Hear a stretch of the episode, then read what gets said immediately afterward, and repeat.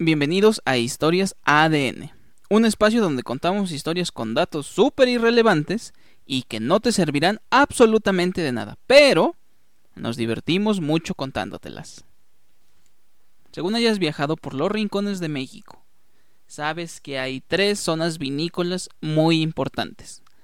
La primera, el Valle de Guadalupe, esa zona de Baja California que tiene un poquitito parentesco con los valles de California. Y poco o mucho nos dan una que otra alegría. Querétaro, que se complementa con el Bajío, sí, si ha sido alguno de los viñedos de Guanajuato o Zacatecas, es porque no hay muchas cosas interesantes en Guanajuato o Zacatecas. Y porque Querétaro es la que queda más cerca de la Ciudad de México, pero en sí, todo el Bajío presenta condiciones para que puedas iniciar un proyecto de tu propio viñedo.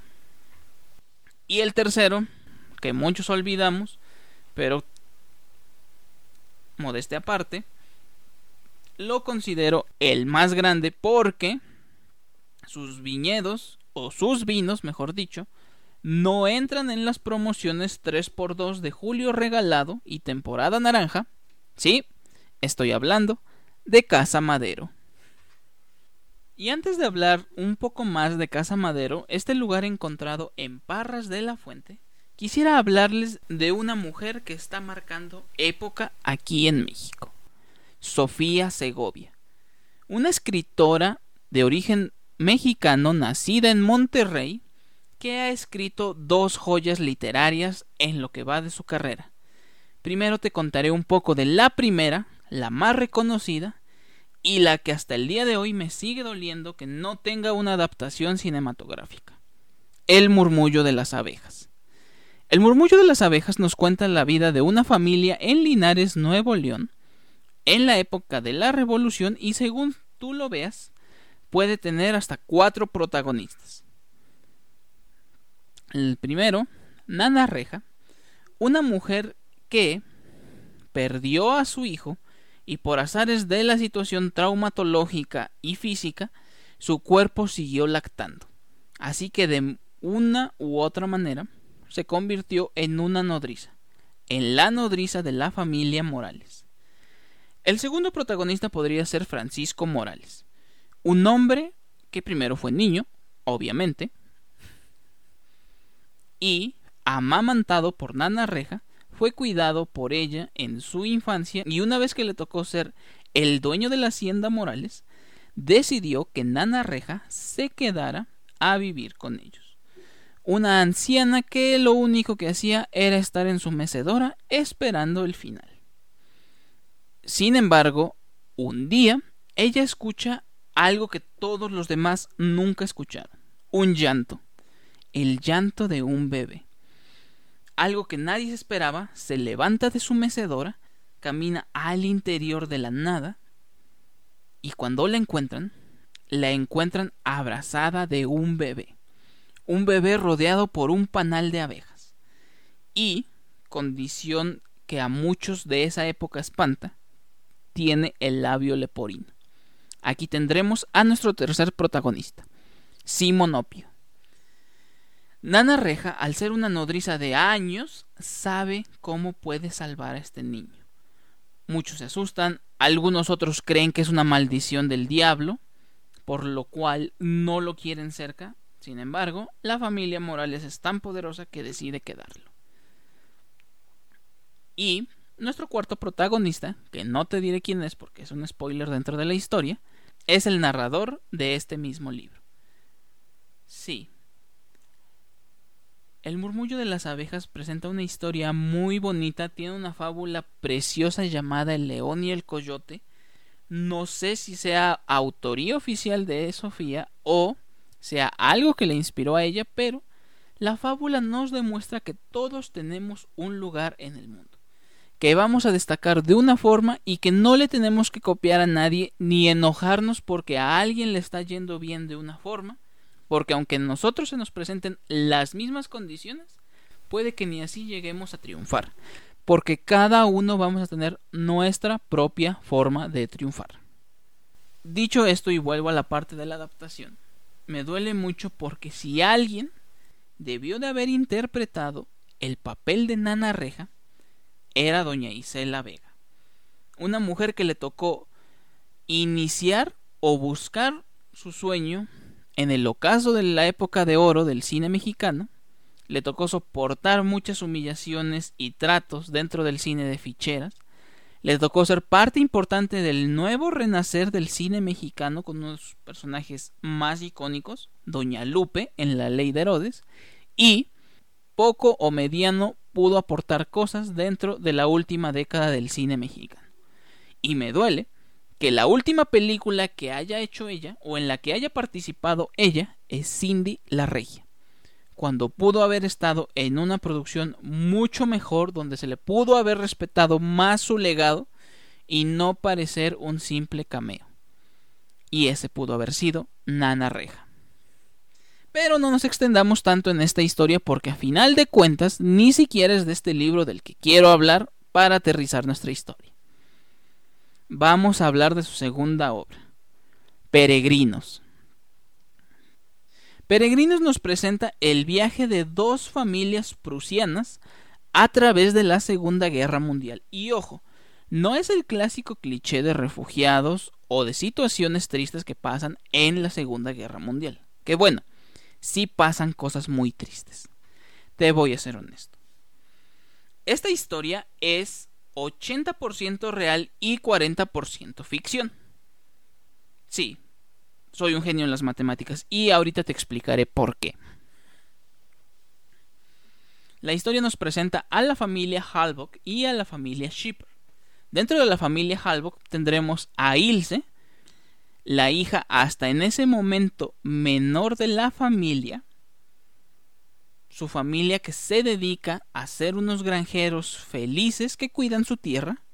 Y por el otro lado tenemos a la familia Shipper, donde Arno es el menor de cuatro hermanos y su padre, un carpintero reconocido, sueña con un día tener el taller llamado Carpinteros y Ebanistas, Shipper e Hijos. Todo marchaba bien para estos niños hasta que aparece un hombre misterioso con un bigote marchando a través de todos. Así es, Polonia ha sido tomado y Prusia volverá a ser parte del territorio alemán.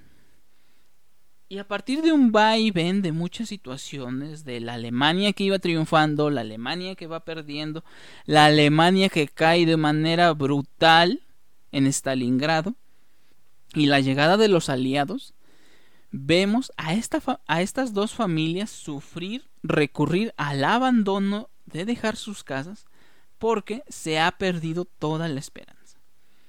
Te voy a ser honesto, si lees este libro vas a llorar al menos seis veces.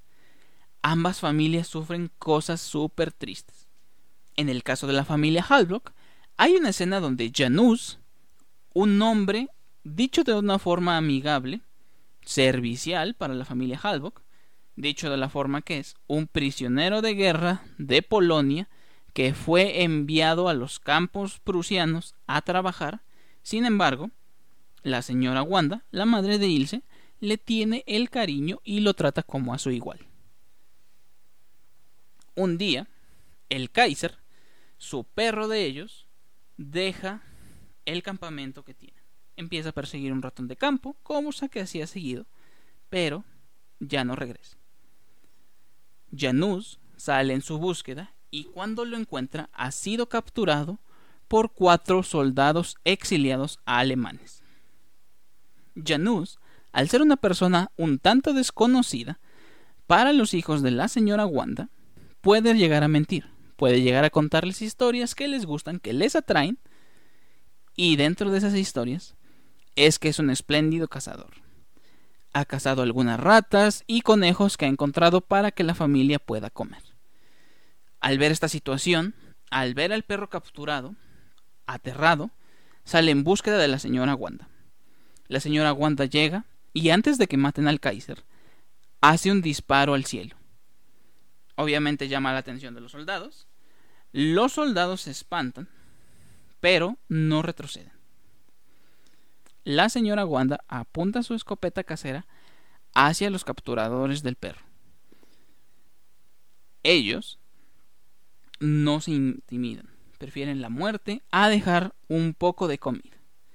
Al saber que no tiene ninguna oportunidad, la señora Wanda dispara y asesina al Kaiser. Les dice con la voz más fría que he escuchado Janus hasta ese momento. Tomen una pierna del perro y lárguense de aquí. En el momento de shock, Janus le pregunta a la señora, ¿por qué mató al...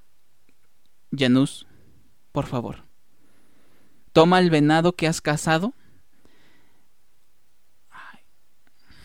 desóllalo y prepara la carne para que los niños coman. Pero, señora, ¿qué le diremos a los niños con respecto al Kaiser, que fue asesinado por una manada de lobos? Por otro lado, el señor Shipper parte a la guerra, parte dentro de uno de los tantos grupos que se fueron a meter a Stalingrado. Recibió una bala en el trasero y gracias a eso fue enviado de vuelta a casa. Pero, una vez que llegan la invasión, dejan de recibir su pensión. Y con eso empieza una pobreza interminable para la familia Shipper. Empieza a arruinarse ese ambiente de paz familiar donde la señora le dice, de nada nos sirve que no hayas muerto, porque ahora solo estás aquí generándonos gastos y ya no nos puedes aportar nada. El señor sabe que es cierto. Con esta situación nadie contrataría a un carpintero y ya no puede servir para el ejército. Sin embargo, recibe un aviso de que una de las señoras adineradas del pueblo la cual siempre requería de sus servicios para hacerle muebles, lo llama.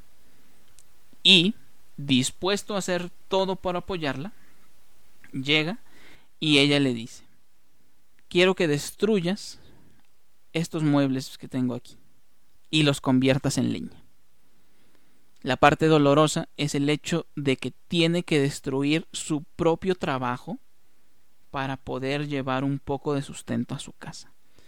Y nada duele más para alguien amante de su trabajo que ver que tiene que destruir con sus propias manos la obra que ha construido. A final de cuentas, sí te puedo spoilear un poco el final de este libro porque lo importante o el mensaje principal es el hecho de que sepas que en la guerra nadie gana. Pero, con todo esto, tiene un final hermoso. Al final de todo lo que pasó, de muchas bajas que suceden en ambas familias, una vez ya reacomodados, Ilse y Arno se vuelven compañeros de escuela. Y conforme se van acomodando las cosas, se vuelven vecinos, se vuelven amigos, se vuelven pareja, y Arno, un niño que soñaba con ser un ingeniero, lo logra se convierte en un ingeniero industrial espléndido. Le llega el trabajo de una vinícola de México llamada Casa Madero. Le encargan construir una máquina colocadora de corchos para sus botellas. Él la construye, va al proceso de mantenimiento, de instalación, de capacitación y esos dos años que se queda en México, él y su esposa se enamoran de este maravilloso lugar y deciden vivir aquí en México aparte de los tres hijos que ya tenían en ese momento, todavía tienen otros dos. Y sí, estos dos son de origen mexicano, o mejor dicho, de nacionalidad mexicana. ¿Sí? Arno e Ilse encontraron un segundo, o tal vez tercero, tal vez cuarto, pero al final de cuentas, un hogar donde vivir, y sí, es en México. ¿Por qué decimos que esta historia es 80% real y 40% ficción? Bueno, porque quisiéramos que el 100% fuera ficción. Porque es muy difícil ser un peregrino de la guerra. Es una palabra increíble que utilizó Sofía Segovia para no marcar o no llenarnos con los refugiados, con todo el dolor de lugares como Siria, Pakistán, Turquía, Cuba, Venezuela, y sí, no nos hagamos mensos, México. y espero que todos los refugiados, todas las personas que tuvieron que abandonar su hogar en Zacatecas, Guanajuato, Aguascalientes, tengan un final similar a la bella historia que tuvieron Arno e Ilse.